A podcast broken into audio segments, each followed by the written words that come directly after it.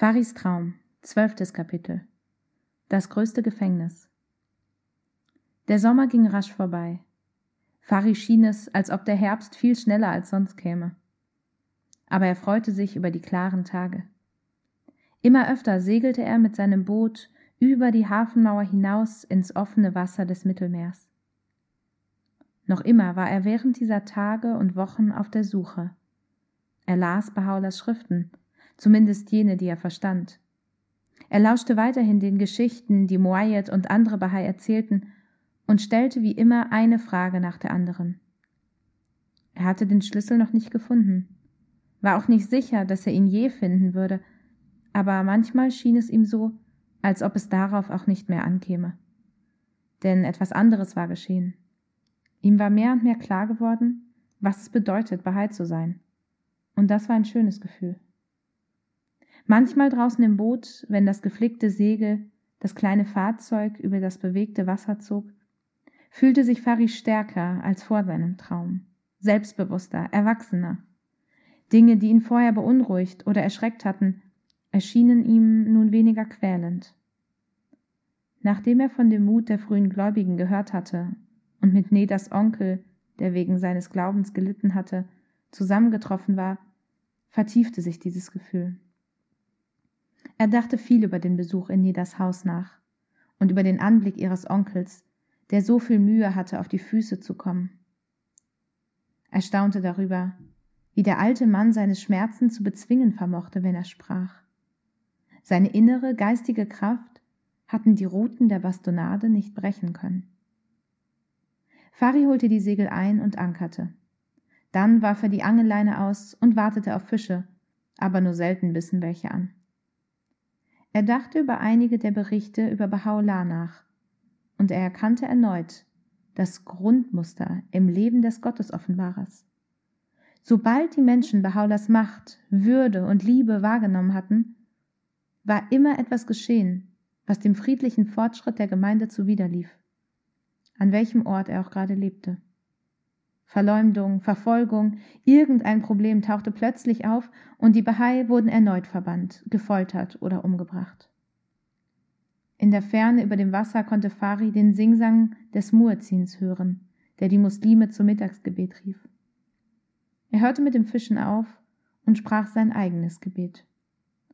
Als er mit dem Beten fertig war, dachte er darüber nach, wie seltsam es war, dass in den Straßen von Akka täglich der Ruf zur Andacht erschallte und dennoch die meisten Bewohner nichts davon wussten, dass sich Gott in ihrer Stadt wieder offenbart hatte. Er erinnerte sich daran, dass Nedas Onkel von den Briefen Baha'u'llahs an die Könige und Herrscher gesprochen hatte. In ihnen hatte er ihnen verkündet, wer er ist. Und Fari überlegte noch einmal, wie er sich wohl verhalten hätte, wenn er ein König gewesen wäre und einen Brief von einer Manifestation Gottes erhalten hätte. Hätte er ihn erkannt? Er schaute auf das Gefängnis hinter der Stadtmauer. Wenn ich auf meinem Segelboot gewesen wäre, als Behauder in diesem Gefängnis saß, dachte er, hätte ich dem Bau das angesehen? Hätte ich gewusst, dass der Gefangene dort ein besonderer Mensch ist? Oder wäre ich genau wie die anderen Stadtbewohner gewesen? Hätte ich die bösen Gerüchte über diese seltsamen Perser die als Gefangene nach Akka kamen, geglaubt? Dann kam Fari etwas in den Sinn, was er zuvor noch nicht berücksichtigt hatte. Er schaute nach Haifa, wo Baha'u'llah und die anderen Bahai auf dem Weg zum Gefängnis an Land gegangen waren, und stellte sich vor, dass er auf jenem Schiff gewesen wäre. Er überlegte, was die Bahai wohl gefühlt haben mochten, als sie zum ersten Mal den Ort sahen, an dem die meisten von ihnen den Rest ihres Lebens verbringen würden. Er schaute wieder auf das Gefängnis. Das größte Gefängnis, wiederholte er mehrmals. Für Fari war es ein wunderbarer Ort, ein heiliger Ort, an dem Baha'u'llah gelebt hatte. Doch für Baha'u'llah, der es so genannt hatte, musste es ein entsetzlicher Ort gewesen sein. Als Fari an diesem Nachmittag zurücksegelte, steuerte er auf die Hafenmauer und den Strand zu. Er wollte wissen, wie es wohl war, als die Bahai nach Akka kamen. Er wollte auf jeden Fall mit Moayed alle Orte aufsuchen, wo die Bahai anfangs gelebt hatten, und so viel wie möglich darüber herausfinden, wie sie behandelt worden waren. Am nächsten Tag, an dem Moayed wie üblich mit der Familie zu Mittag aß, erzählte Fari dem Großvater von seinem Plan. Zur Freude des Jungen gefiel Moayed der Plan genauso gut wie Fari selbst. Also, ein großer Spaziergang durch die Stadt, ja? Gut, den können wir gern machen, sagte Moayed. Solch ein Rundgang durch Acker ist genau das Richtige für uns nach einer so üppigen Mahlzeit. Fari und Moayed verließen das Haus und gingen die alten Straßen hinunter zu der Mauer, die Acker vor dem Meer schützte. Der Junge und sein Großvater waren ein vertrauter Anblick für alle, die ihnen begegneten. Sie nickten ihnen lächelnd zu oder begrüßten sie. Sie gingen am Haus von Abud vorbei und nahmen den langen Weg zum Seetor, dem ersten Ort in Akka, den die Bahai betraten. Moayed atmete mehrmals tief ein, aus Freude an der Nachmittagsluft. Du willst also etwas über die Ankunft in Akka wissen. Pass auf. Du weißt ja schon, wie viel Kummer die Lügen verursachten, die Mirza Yahya den Behörden der osmanischen Regierung erzählt hatte. Der Sultan hasste Bahá'u'lláh, weil ihm so viele Achtung erwiesen hatten und auch wegen der Sendschreiben, die er von Bahá'u'lláh erhalten hatte. Jetzt wurde er noch zorniger.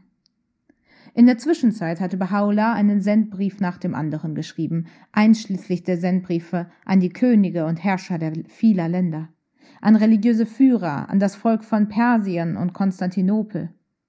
In dieser Zeit, ungefähr um 1867, 1868, stand seine Feder selten still. Und wie du weißt, nannten sich die Anhänger Baha'u'llahs Volk Gottes oder Bahai. Ebenso ersetzten sie den muslimischen Gruß Allahu Akbar durch den Bahai-Gruß Allahu Appa, was Gott ist der Herrlichste bedeutet.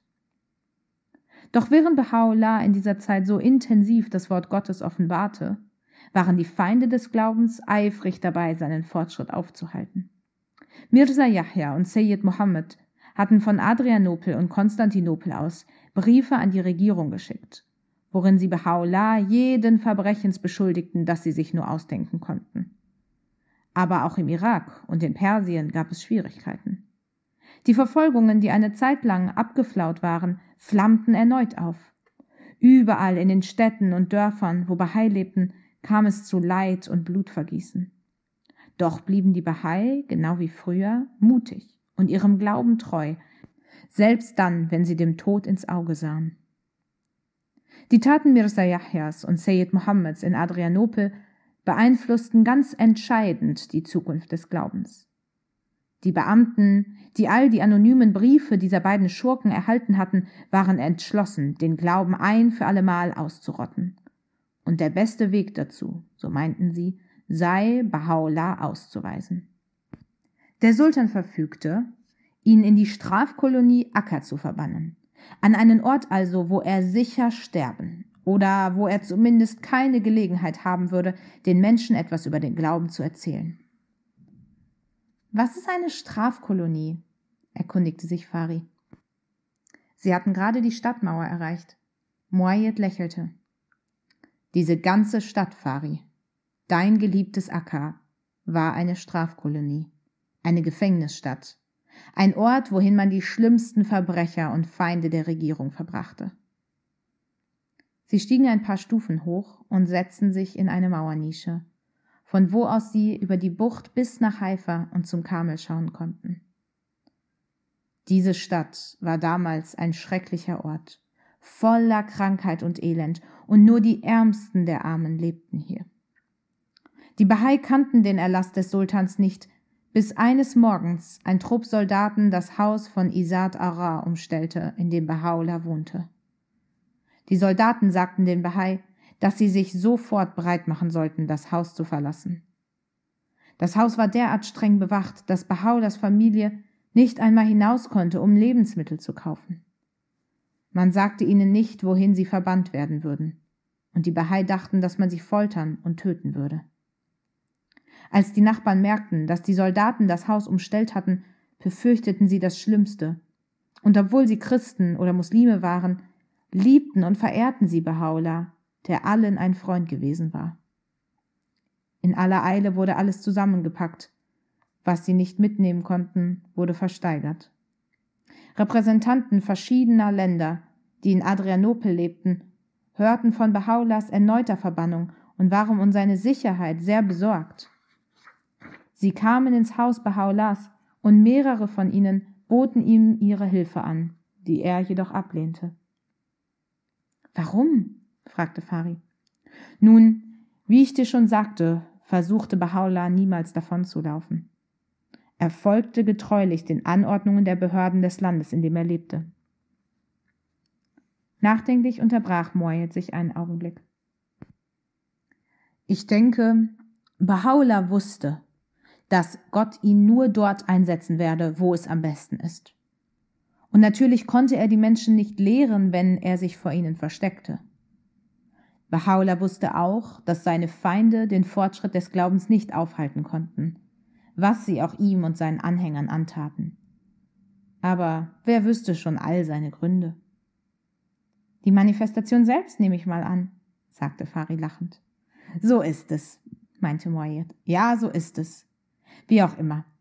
Als Khurshid Pascha, der Gouverneur von Adrianopel, den Befehl erhielt, Baha'u'llah nach Akka zu verbannen, war er, wie der Gouverneur von Bagdad vor ihm, so sehr beschämt darüber, dass er es nicht fertig brachte, Baha'u'llah den Befehl persönlich zu überbringen.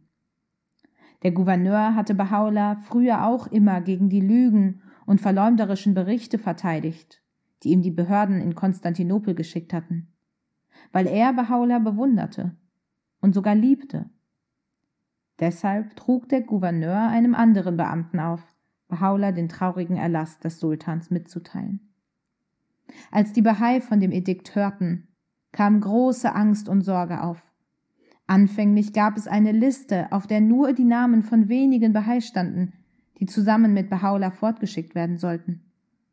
Und als andere Bahai entdeckten, dass sie nicht mit auf dieser Liste standen, waren sie verzweifelt, so dass sogar einer versuchte, sich die Kehle durchzuschneiden.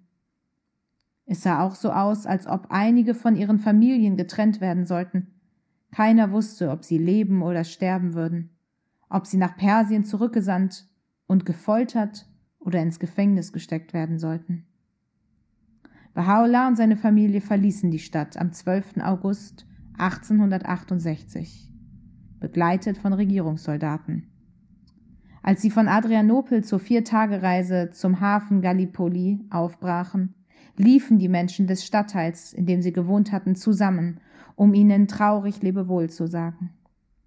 Sie hatten diese verbannte Familie liebgewonnen, und als Baha'u'llah vorbeiging, weinten einige oder knieten nieder um den Saum seines Gewandes zu küssen, denn sie wussten, dass er niemals wiederkehren würde. In Gallipoli warteten einige Bahai aus Konstantinopel, um herauszufinden, was mit Baha'u'llah geschehen werde. Dann hörten sie den schrecklichen Erlass, dass Baha'u'llah zusammen mit seinen Brüdern Mirza Musa und Mirza Mohammed Quli sowie einem Dichter nach Akka verbannt werden würde. Die anderen sollten nach Konstantinopel zurückkehren. Wie du dir vorstellen kannst, waren die Gläubigen völlig verzweifelt. Verbannung war schlimm genug, aber von Baha'u'llah getrennt zu sein, das war nicht auszudenken. Selbst Baha'u'llah konnte diese Entscheidung nicht hinnehmen und bestand gegenüber den Behörden darauf, dass es wenigstens einigen Bahai erlaubt sein müsse, ihn zu begleiten. Daraufhin wurde der Erlass abgewandelt nun durften 70 Gläubige mit Baha'u'llah nach Akka gehen. Die Regierung ließ in dieser Gruppe auch etliche Anhänger von Mirza Yahya mitreisen, die dann später als Spion Spione für die Regierung tätig wurden. Zu ihnen gehörte auch Sayyid Mohammed, gerade der, welcher die meisten Schwierigkeiten verursacht hatte. Ironischerweise betraf der Erlass auch Mirza Yahya, mit seinen unablässigen Anschuldigungen gegen Baha'u'llah und dem daraus erwachsenen Aufruhr in Adrianopel hatte er zweifellos beabsichtigt, dass die Regierung Baha'u'llah töten oder von der Gemeinde trennen sollte. Nicht im geringsten hatte er damit gerechnet, dass auch er selbst verbannt werden würde. Aber genau das geschah. Er wurde mit seinen Anhängern und vier Bahai auf die Insel Zypern geschickt, um dort den Rest seines Lebens im Exil zu verbringen. Natürlich waren die Bahai, die mit Baha'u'llah reisen durften, sehr glücklich, obgleich er ihnen bereits vor Antritt der Reise deutlich sagte, dass dieses Exil das schwerste von allen sein werde. Trotz dieser Warnungen entschieden sich die Gläubigen, bei ihm zu bleiben. Am Morgen des 21. August 1868 schifften sie sich auf einem österreichischen Dampfer ein, der nach Alexandria fuhr. Von Anfang bis Ende war es eine elende Reise. Zehn Tage lang wurden sie von Schiff zu Schiff, von Hafen zu Hafen gebracht, ohne geeignete Kleidung, ohne Verpflegung. Sie lebten von dem bisschen trockenen Brot und Käse, die sie an Bord hatten bringen können. Schon nach einem Tag wurde einer von Bahaulas liebsten Gefährten, Jinab Imunir, so schwer krank, dass er in Smyrna von Bord gebracht werden musste.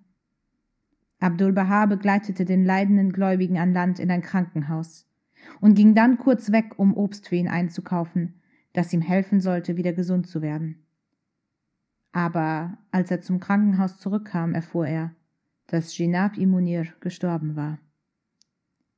Die Bahai waren unendlich traurig über den Tod dieses ergebenen Gläubigen, der schon als junger Mann Babi geworden war und in Bagdad von Anfang an mit Bahá'u'lláh zusammen gewesen war.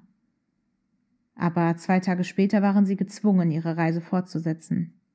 Diesmal zum Hafen von Alexandria, wo man sie von Bord holte. Wieder einmal hatten sie Grund, sich um ihr Schicksal zu sorgen. Sie wussten nicht, wer von ihnen bei Bahá'u'lláh bleiben dürfte und wer nicht. Sie waren von der schrecklichen Reise erschöpft und viele waren krank. Seltsamerweise befand sich in Sichtweite des Hafens ein Gefängnis, in dem der Geschichtsschreiber und ergebene Anhänger Baha'u'llahs, Nabil, gefangen gehalten wurde. Nabil schaute zufällig aus seinem Fenster und erkannte mit maßlosem Erstaunen auf der Straße einen der Verbannten. Er rief ihn an und erfuhr, dass Baha'u'llah und seine Gefährten nach Akka gebracht würden. Wie sehr wünschte er frei zu sein, um mit ihnen gehen zu können. Aber er musste lange warten, bis er später auf eigenen Wegen nach Akka gelangte. Die Bahai wurden zu einem anderen Schiff gebracht, das noch unbequemer war als das erste. Auf ihm war so wenig Platz, dass sie sich nicht hinlegen konnten. Auch waren die Gläubigen sehr geschwächt, weil sie kaum zu essen hatten. Das Schiff erreichte am nächsten Morgen Port Said, legte dann am Abend wieder ab, um Jaffa anzulaufen, und dann setzte es den Weg nach Haifa fort. Fari blickte über das blaue Mittelmeer hinweg, auf die Gebäudekette am Fuß des Kamel. Wie hatte das Schiff damals wohl ausgesehen, das nach Haifa kam? Was hatten die Bahai gedacht, als sie zum ersten Mal den Karmel sahen und die weißen Mauern von Akka erblickten? Gingen Sie in Haifa von Bord? fragte er. Nur für einige Stunden, antwortete Moayed. Aber lass uns zum Seetor gehen. Ich werde dir auf dem Weg erzählen, was weiter geschah. Weißt du, dort am Seetor betraten sie zum ersten Mal den Boden Ackers. Ein denkwürdiger Augenblick. Fari wurde immer aufgeregter, je mehr sich die Geschichte dem Zeitpunkt näherte, an dem die Bahai damals in seine Stadt kamen. Er versuchte sich vorzustellen, wie Akka an jenem Tag vor 43 Jahren ausgesehen haben mochte. Haifa hatte sich inzwischen ziemlich verändert, aber Akka? Da war wohl alles so geblieben, wie es bei der Ankunft bei war. Sie gingen weiter zum Seetor hin, und Moayed fuhr fort. An diesem Tag war es schrecklich heiß. Alle waren erschöpft und viele krank. Als sie am Landungssteg in Haifa anlegten, kam es zu einem traurigen Zwischenfall. Abdul Rafar, ein ergebener Gläubiger, erfuhr, dass er einer der vier Bahai war, die mit Mirza Yahya auf die Insel Zypern verbannt werden sollten. Er war so verstört, dass er ins Wasser sprang, um sich zu ertränken. Glücklicherweise gelang es einigen Bahai, ihn rechtzeitig herauszuziehen. Bahaula versuchte ihn aufzumuntern. Warum bist du ins Wasser gesprungen? Wolltest du den Fischen ein Festessen geben? Aber Abdul Rafar blieb untröstlich. Der Gedanke von Baha'u'llah und den anderen getrennt zu werden, war unerträglich für ihn. Nach einigen Stunden Aufenthalt in Haifa wurden sie in ein Segelboot gesetzt, das sie die letzten Kilometer über die Bucht bringen sollte. Doch war der Wind schwach und es dauerte einige Stunden, bis sie ankamen.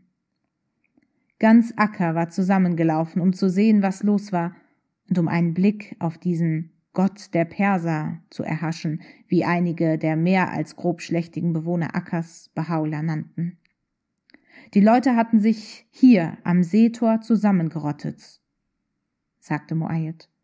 Er und Fari gingen durch das gewölbte Steinportal zur Kaimauer, wo Fischer an ihren Booten arbeiteten, um die Netze für den nächsten Tag zu richten.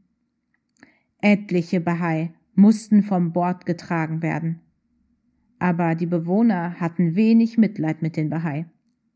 Man hatte ihnen ja erzählt, dass diese Verbanden Abtrünnige, Ungläubige, Kriminelle und Unruhestifter seien. Der Farman, der Erlass des Sultans, wurde den Bürgern in der Jazar Pascha Moschee vorgelesen, kurz nach der Ankunft der Bahai.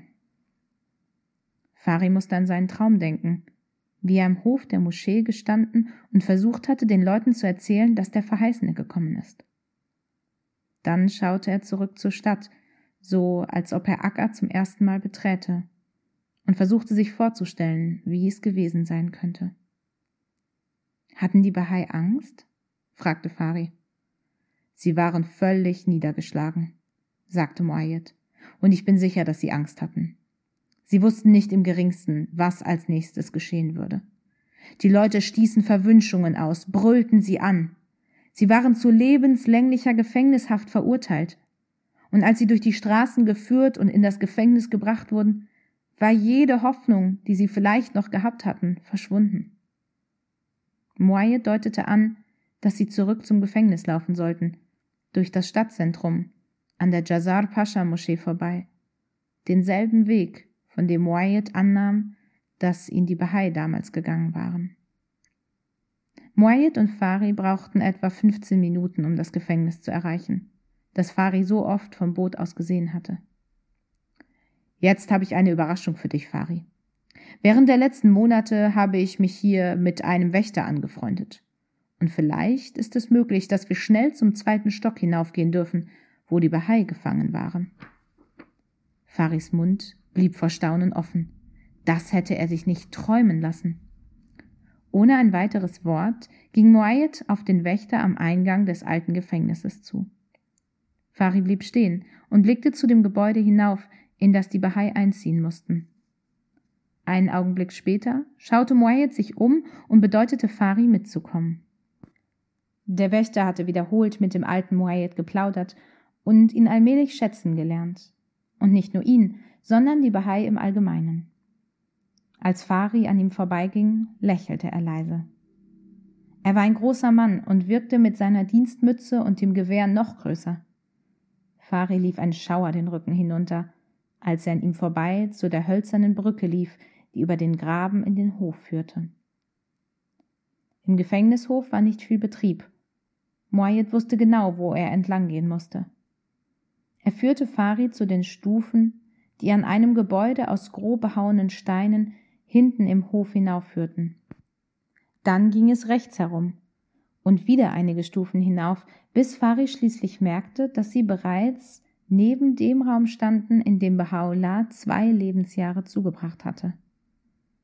Sie konnten ihn nicht betreten, doch durch ein Fenster in der Tür konnte Fari in das Zimmer im zweiten Stock hineinschauen. Wollt ihr hereinkommen? hörten sie plötzlich eine Stimme hinter der Tür fragen. Ein dunkles Gesicht tauchte am Fenster auf und jagte Fari einen Schrecken ein. Der Torwächter hat schon angekündigt, dass ihr kommen würdet. Wenn ihr wollt, könnt ihr hereinkommen. Die Stimme klang streng, aber nicht unfreundlich, und so machten Moayed und Fari die Tür langsam auf und standen im Zimmer. Zuerst konnten sie kaum etwas erkennen. Verglichen mit dem strahlenden Sonnenlicht draußen war es hier dunkel und kalt. Aber Fari konnte die Umrisse des Raumes recht gut ausmachen. Er war leer und größer als Fari gedacht hatte. Die vergitterten Fenster gingen aufs Meer hinaus. Es waren die gleichen Fenster, die er aus seinem Segelboot vom Meer aus gesehen hatte. Wir dürfen nicht lange bleiben, flüsterte Moyet Fari zu. Also schau dich gut um und merke dir, was du siehst. Damit deutete Moye durch das Zimmer auf die den Fenstern gegenüberliegende Seite.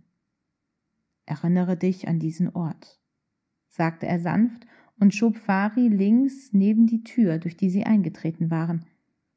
Der Wächter schien mit anderem beschäftigt zu sein und ließ sie allein. Das ist also der Raum? fragte Fari Moyet mit ehrfürchtigem Blick. Ja, flüsterte Moyet, das ist das größte Gefängnis. Bahaulas Füße haben diesen Boden beschritten, dachte Fari. Zwei Jahre lang hat er in diesem Raum verbracht. Fari spürte ein Prickeln in den Füßen und das Zimmer war plötzlich warm und leuchtete. Er wusste, dass ihm das nur aus seiner Liebe zu Baha'u'llah heraus so vorkam, doch war der Eindruck so intensiv, dass er anfangs bestürzt darüber war. Sie hielten sich nur wenige Minuten lang in dem Zimmer auf. Aber es waren Minuten, die Fari immer kostbar sein würden. Dann bedankten sie sich bei dem Wächter und verließen schweigend das Gefängnis. Sie gingen über die Brücke zurück zur anderen Seite des Grabens und den Weg hinunter, der zur Hafenmauer führte. Als sie die nur 200 Meter entfernte Mauer erreicht hatten, drehten sie sich noch einmal um und schauten zu dem Gefängnisgebäude zurück, das sie gerade verlassen hatten. Beide schwiegen einen Augenblick. Nachdem du das Gefängnis gesehen hast, wirst du besser verstehen können, was ich dir jetzt erzählen werde, sagte Moaye dann und setzte sich auf eine breite steinerne Stufe. Alle Gläubigen, alle siebzig, waren in diesem Gefängnis eingepfercht. Es war düster und sehr schmutzig und der ganze scheußliche Gestank aus dem Graben stieg bei Ebbe zu ihnen hinauf und machte sie krank. Sie waren völlig erschöpft durch die Strapazen der zehntägigen Reise von Adrianopel nach Acker. Und um das Unglück voll zu machen, bekamen sie während der ersten Nacht weder zu essen noch zu trinken. Nicht einmal Wasser? fragte Fari. Nein, gar nichts. Und noch etwas. Acker war damals längst nicht ein so netter Ort wie heute. Man sagte damals, dass ein Vogel, der über Acker fliegt, tot vom Himmel fällt, wegen des Gestanks, der aus dieser Gefängnisstadt aufstieg. Tatsächlich gab es in der ganzen Stadt kein frisches Wasser. Das Wasser in einem Becken im Hof, das die Gefangenen benutzen mussten, war so faul, dass man es nicht trinken konnte. Während der folgenden Tage bekam jeder täglich drei Laibe salziges Schwarzbrot das war ihre einzige magere Kost. Innerhalb kurzer Zeit erkrankten bis auf zwei alle schwer an Malaria, Ruhe oder anderen Seuchen, was die feuchte Luft im Gefängnis noch mehr verpestete. Als drei Bahai bald darauf starben, gab Baha'u'llah den Wärtern seinen eigenen Gebetsteppich, den er hatte mitbringen können, als Bezahlung für ein ordentliches Begräbnis für die Freunde. Später erfuhr er, dass die Wärter den Teppich verkauft hatten, das Geld aber unterschlagen, und die Gläubigen hatten sie ohne Sarg eingescharrt. Die Bahai wurden scharf bewacht, weil der Erlass des Sultans forderte, dass sie streng isoliert werden sollten und keinen Kontakt zu den Bewohnern der Stadt haben durften. Doch im Laufe der nächsten Monate lockerten sich die Beschränkungen. Der Gouverneur von Akka hatte mehrmals Gelegenheit gehabt, mit Abdul Bahar zu sprechen, der nun 24 Jahre alt war und ein außerordentlich gut aussehender junger Mann. Der Gouverneur war von seiner Weisheit und Aufrichtigkeit sehr beeindruckt. Außerdem hatte der Gouverneur mit einem griechischen Arzt gesprochen, der ein Freund der Bahai geworden war. Das Ergebnis war, dass der Gouverneur den Gefangenen nun etwas Geld zukommen ließ.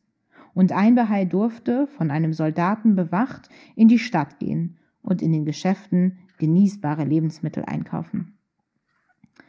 Die Gefangenen blieben aber noch völlig von der Bevölkerung abgeschnitten und auch von den Bahai im Irak und in Persien. Sobald aber die Bahai in jenen fernen Orten hörten, dass Baha'u'llah und seine Familie in Akka eingekerkert waren, machten sie sich so schnell wie möglich auf die Reise, um den Geliebten zu sehen. Trotz der langen, manchmal mehr als tausend Kilometer weiten Reise und trotz aller Beschränkungen die der Erlass des Sultans den Gefangenen auferlegte, kamen die Bahai oft zu Fuß an diesen fernen Ort in Syrien, um der Manifestation Gottes nahe zu sein. Moayed unterbrach seine Erzählung für einen Augenblick. Komm mit, ich will dir etwas zeigen. Fari folgte Moayed hinüber zur Mauer des zweiten Grabens, von wo aus Moayed nun zur Festung deutete. Nur bis zu dieser Stelle konnte man damals an Bahá'u'lláh herankommen, sagte Moayed. Fari schaute zum Gefängnis hinüber, das mehr als hundert Meter entfernt lag, und die Nachmittagssonne blendete ihn so sehr, dass es sogar schwierig war, die Fenster im zweiten Stock auszumachen.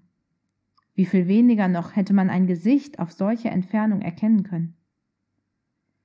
Außerdem gelang es nicht vielen Bahai, die Stadttore zu passieren, sagte Moayed. Wenn die Wachposten am Tor merkten, dass einer ein Bahai war, ließen sie ihn nicht hindurch. Und verschärft wurde das noch dadurch, dass zwei Anhänger Mirza Yahyas, Sayyid Mohammed und Arajan, in einer Wohnung in der Nähe des Stadttores untergebracht waren und die Behörden informieren konnten, sobald sie einen Bahai erkannten. Der Bahai wurde dann nicht in die Stadt eingelassen. Aber die Bahai sehnten sich so sehr danach, Bahá'u'lláh nahe zu sein, dass sie alles taten, um auch nur sein Gesicht am Gefängnisfenster zu sehen. Oder seine Hand, die ihnen aus dem Fenster zuwinkte. Manchmal mit einem Taschentuch, dann sahen sie deutlicher, wo er war. Viele mussten die Stadt auch wieder verlassen und den weiten Weg zurückgehen, ohne Bahá'u'lláh nach ihrer langen und mühsamen Reise überhaupt erblickt zu haben. So erging es Ustad Ismail i-Kashani aus Mosul im Irak, der die endlos weite Strecke zu Fuß gegangen war und nun genau an dieser Stelle hier stand und wartete. Stundenlang. Die Bahai im Gefängnis sahen den alten Mann und winkten ihm zu, seine Augen aber waren zu schwach, um sie erkennen zu können. Seine große Ergebenheit und die Enttäuschung und Trauer die sich auf dem Gesicht des alten Mannes malten, rührten die Gefangenen zu Tränen. Ähnlich groß war der Schmerz Nabils, der, als er endlich aus dem Gefängnis in Ägypten entlassen worden war, heimlich und verkleidet zum Karmel reiste. Am Karmel hauste er in einer Höhle am Fuße des Berges, wie es einst Elias getan hatte. Er wanderte die 16 Kilometer um die Bucht herum nach Akka um vielleicht von der Grabenmauer aus einen Blick auf Bahá'u'lláh zu erhaschen. Aber als er in die Stadt kam, wurde er von Sayyid Mohammed erkannt und verraten, so dass er fliehen musste. Die Sonne ging unter. Moayed legte den Arm um die Schulter seines Enkelsohnes, als sie heimwärts gingen. So war es am Anfang, Fari.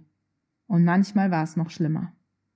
In einem seiner Sendbriefe schrieb Bahá'u'lláh, Seit der Erschaffung der Welt bis auf den heutigen Tag hat man solche Grausamkeit nicht gesehen und gehört. Einige Augenblicke lang schwieg Moayed, und auch Fari war still. Er fühlte sich fast schuldig, dass er gedacht hatte, Akka sei ein guter Ort, um darin zu leben. Er schämte sich, dass es seine Heimat war. Wahrscheinlich sollte ich Akka nicht gern haben, meinte Fari bedrückt. Wo denkst du hin? erwiderte Moayed heftig. So ist es nicht. Die Stadt ist nicht verantwortlich für das, was der Sultan tat. Akka kann sich glücklich schätzen, Bahaulas Antlitz gesehen zu haben. Sieh einmal, selbst in den islamischen Schriften wird Akka als gesegnete Stadt bezeichnet, weil die Propheten wussten, dass der Tag kommen würde, an dem das Wort Gottes gerade von hier aus in alle Welt gehen würde. Also, Fari, zu dieser Geschichte gehört viel mehr, als ich dir heute Nachmittag erzählt habe. Aber dies möchte ich dir noch sagen. Im Alten Testament der Juden wird unsere Stadt als die feste Stadt und das Tor der Hoffnung bezeichnet. Auch als das Tor, das gen Osten schaut, zu dem die Herrlichkeit des Gottes Israel auf dem Wege von Osten kam. Und in den islamischen Überlieferungen ist gesagt, dass Akka eine Stadt in Syrien ist, der Gott besondere Gnade erwiesen hat. Und gesegnet der Mensch, der Acker besucht, und gesegnet, wer den Besucher von Acker besucht. Fari war selig über diese Weissagungen. Sein Gesicht strahlte. Es war ein gutes Gefühl zu wissen, dass Akka seine Stadt eine Stadt war, auf die er stolz sein konnte. Noch wusste er nicht genau, wie die Lage sich gebessert hatte, wie die Bahai aus dem Gefängnis nach Bahji, dem wunderschönen Landsitz einige Kilometer außerhalb der Stadt gekommen waren. Morgen, sagte Moayed, morgen erzähle ich dir den Rest der Geschichte über die Gefängnisjahre. Aber nur, wenn dein Vater und deine Mutter nicht so viel für dich zu tun haben. Fari umarmte seinen Großvater, was er manchmal tat, wenn Worte nicht ausreichten. Eines Tages, dachte Fari, als sie langsam zurückgingen, eines Tages will ich dem Großvater seine Erzählungen lohnen. Er soll einmal stolz auf mich sein.